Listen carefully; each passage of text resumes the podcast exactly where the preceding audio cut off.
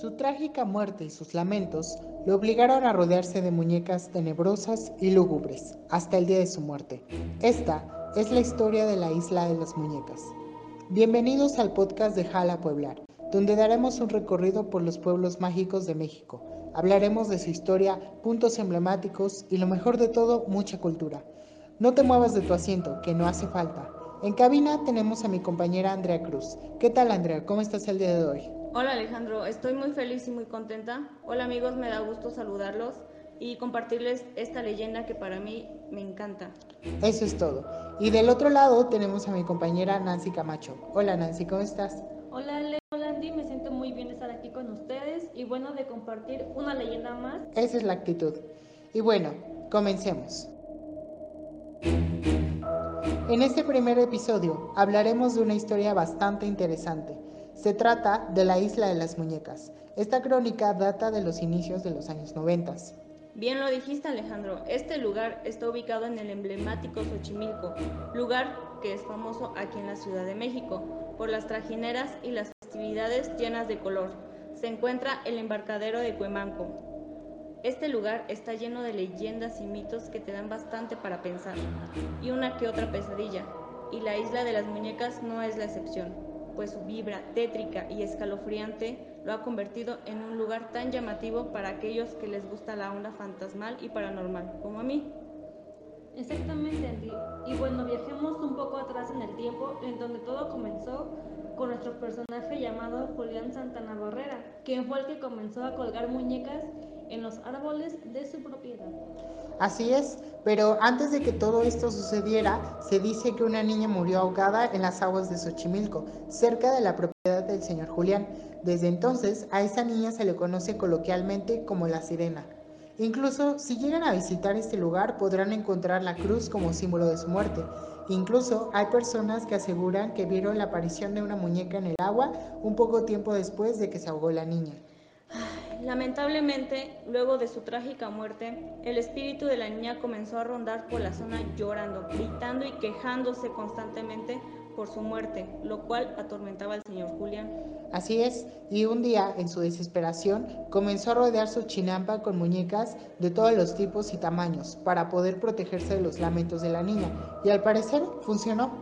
Claramente, Alejandro, pues después de esto y hasta la muerte de don Julián en 2001, la casa contaba con más de mil muñecas. Hoy en día se tienen contabilizadas más o menos 2.200 muñecas en toda la isla.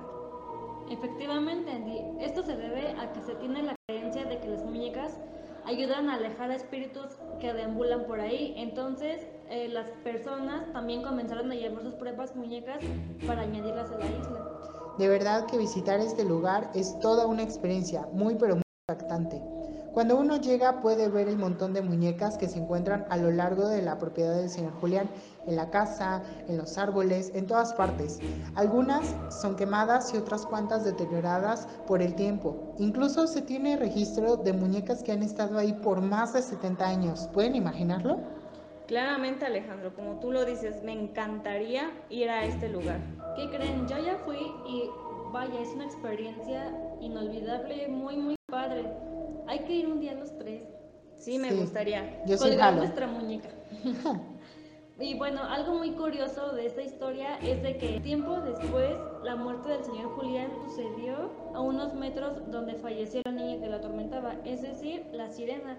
Entonces, el sobrino directo de este señor mencionaba que don Julián se encontraba pescando como era su costumbre, cuando le dio un infarto y cayó a las aguas que rodeaban la chinampa.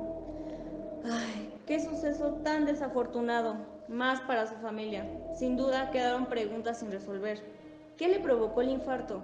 ¿Acaso vio algo en las aguas que lo perturbó al grado de causarle el infarto?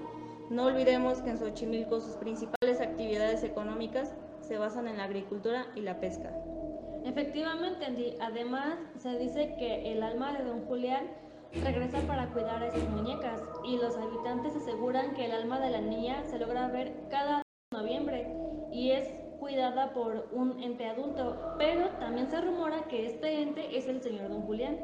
Pero déjame decirte, Nancy, que Anastasio, ya que fue el sobrino de don Julián, relató que un día como a las 2 de la tarde le tocó que estaba agachado y se dio cuenta que lo estaba observando una muñeca amarilla y cuando lo vio luego luego se volteó. También dice que las muñecas que están colgadas en los árboles a veces se caen y las que se mantienen colgadas suenan. ¿Cómo ven? Sí, incluso en ocasiones el mismo sobrino de don Julián menciona que la muñeca favorita de, del señor Julián se llamaba Agustinita y lleva en la isla más o menos 55 años.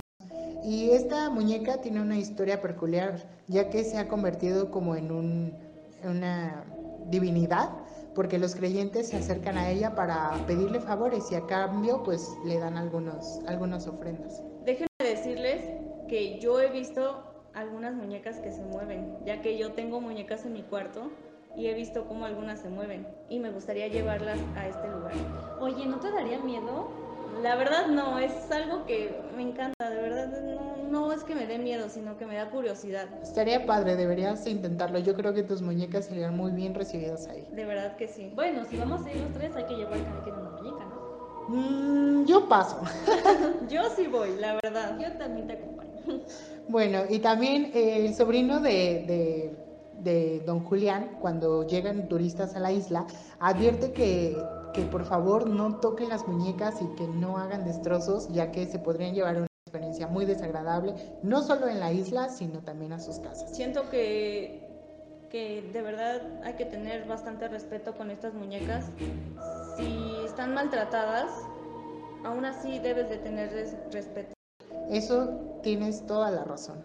Incluso hay turistas que han viajado a ese lugar y afirman que hay, hay cierta vibra de brujería. Hay personas que son eh, expertas o conocedoras de este tema y mencionan que sí tiene una esencia bastante particular la isla.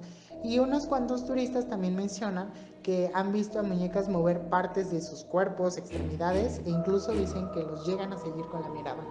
Qué miedo, la verdad. Sí, la verdad. Pero también es interesante. Eso sí. Y ya nada más para añadir, no olvidemos que cineastas como Tim Burton o Guillermo del Toro han visitado este lugar para inspirarse y crear experiencias para sus filmaciones. Yo sí las vería, honestamente. La verdad, yo también soy súper fan de Guillermo del Toro, me encantan sus películas. Y bueno amigos, si de verdad eh, tienen la oportunidad de visitar este lugar, háganlo. Si su onda es más acá de vivencias paranormales y cosas fantasmales, este lugar les va a encantar. Bueno amigos y gente curiosa, recuerden seguirnos en nuestras redes sociales. Estamos en Instagram, Facebook, TikTok como Ojalá a Puebla. No olviden que las experiencias no se cuentan, se, viven. Y bueno amigos, no olviden sintonizarnos la próxima semana donde hablaremos sobre la historia de Benito Juárez. ¿Acaso visitó algún pueblito mágico a lo largo de su vida? Descubran eso y mucho más en el siguiente episodio. Hasta, pronto.